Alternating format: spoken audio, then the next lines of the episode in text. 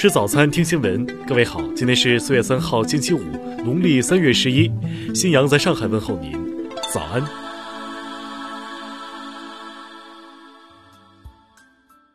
首先来关注头条消息。三月三十一号，在集中疗养观察十四天以后，首批接种新冠疫苗的部分临床试验志愿者中唯一的女性，试验编号零零四的靳关平的 CT 结果显示双肺正常，并已经结束观察疗养，回归到日常工作与生活。昨天，北京佑安医院感染综合科副主任医师李栋曾介绍到。志愿者在第二十八天、第三个月、第六个月还需要回到试验点进行血检，检测体内的抗体存活情况。十四天内的 CT 结果正常，并不能代表新冠疫苗完全有效。我们距离能够注射疫苗还有很远的距离。据了解，目前的新冠疫苗试验尚处于第一阶段，主要测试的是安全性，观察一到两周的时间决定是否进行二期试验。二期实验将增加对照试验，还需要几百位受试者。据美国国立卫生研究院过敏和传染病研究所所长安东尼·福奇博士说，即使最初的安全性测试顺利，在任何疫苗可以广泛使用之前，至少需要一年到一年半的时间。听新闻早餐知天下大事。中国疾病预防控制中心流行病学首席专家吴尊友昨天表示，对入境人员的隔离观察，主张执行集中隔离观察，不主张不支持居家隔离。针对近日有在华外国人扰乱防疫秩序，外交部二号表示，中国的有关部门将依法追究其法律责任。商务部二号称，我国三大主粮完全可以自给自足，不必担心粮食供应短缺或价格暴涨。近日，公安部推出了依法打击食药环和知识产权领域犯罪，保障疫情防控期间复工复产十项措施，全力保障复工复产，促进经济恢复发展。交通运输部近日印发通知，要求清明节假期对拥堵缓行路段和收费站，各地交通运输主管部门要配合公安部门加大疏导力度。民航局昨天介绍了国际航班削减执行情况，进港第一周计划共计一百零八班，入境航班比较集中的国家分别是美国、泰国、柬埔寨、日本。国家邮政局、工信部日前联合印发文件，提出。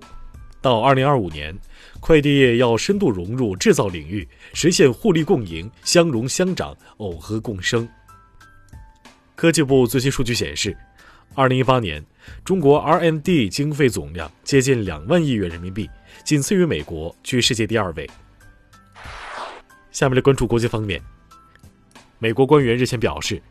美国政府正在审查国际开发署所有运往国外的个人防护装备，以确保美国不会向海外发送国内抗疫需要的物资。美国总统特朗普当地时间一号表示，美国将在西半球发起大规模扫毒行动，以防止贩毒集团利用新冠病毒疫情走私。美国供应管理学会数据显示，三月份。美国制造业 PMI 环比下降一点，至四十九点一，跌落至五十荣枯线以下，意味着制造业陷入萎缩。世卫组织专家近日强调，应全面看待疫情透明度问题，不能简单将他国定性为不透明或不合作。塞尔维亚资深外交官日瓦丁·约万诺维奇日前表示。在中国呼吁国际合作共同抗击新冠肺炎疫情的时候，美国却污名化中国，其目的是掩盖美国自身应对疫情不利的事实。菲律宾总统杜特尔特一号警告称，对于违反封锁隔离措施的人，如果不守规矩，并被证明对执法者生命构成威胁，军警可将其射杀。俄罗斯总统普京签署有关法律，授予政府在全俄罗斯境内或者部分地区实施高度戒备或者紧急状态的权利。德国总理默克尔一号宣布，各州已同意将限制公众出行的禁令延长至复活节假期结束后的四月十九号。下面来关注社会民生。武汉市新冠肺炎疫情防控指挥部数据显示，截至一号十六点。武汉全市无疫情小区累计七千零三十三个，占比百分之九十九点零。近日，一坦桑尼亚籍男子不配合社区疫情防控措施，北京警方依据相关法律法规，已对该人作出行政处罚，限期出境。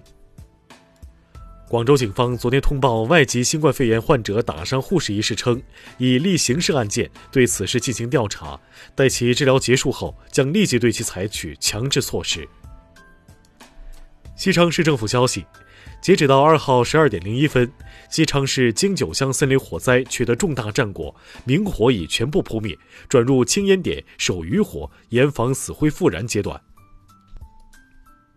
周口市鹿邑县男子驾车撞倒妻女后持刀行凶，致妻死女伤。二号凌晨，当地警方发布通报称，犯罪嫌疑人已被抓获归案。下面来关注文化体育。国家体育总局二号表示，奥运会推迟一年举行，对于中国体育军团备战有利有弊，要化挑战为机遇，一刻也不放松的做好奥运备战工作。皇马官方昨天发出讣告。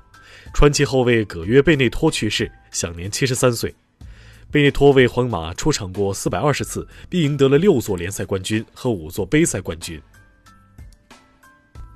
近日，我国自主设计研制的磁约束核聚变实验装置“东方超环”取得重大突破，等离子体中心电子温度首次实现一亿摄氏度，运行近十秒。德国研究人员发表在新一期英国《自然》杂志上的论文显示。新冠肺炎轻症患者在感染初期，上呼吸道有大量病毒复制和脱落，具有传染性。以上就是今天新闻早餐的全部内容。如果您觉得节目不错，请点击再看按钮。咱们明天不见不散。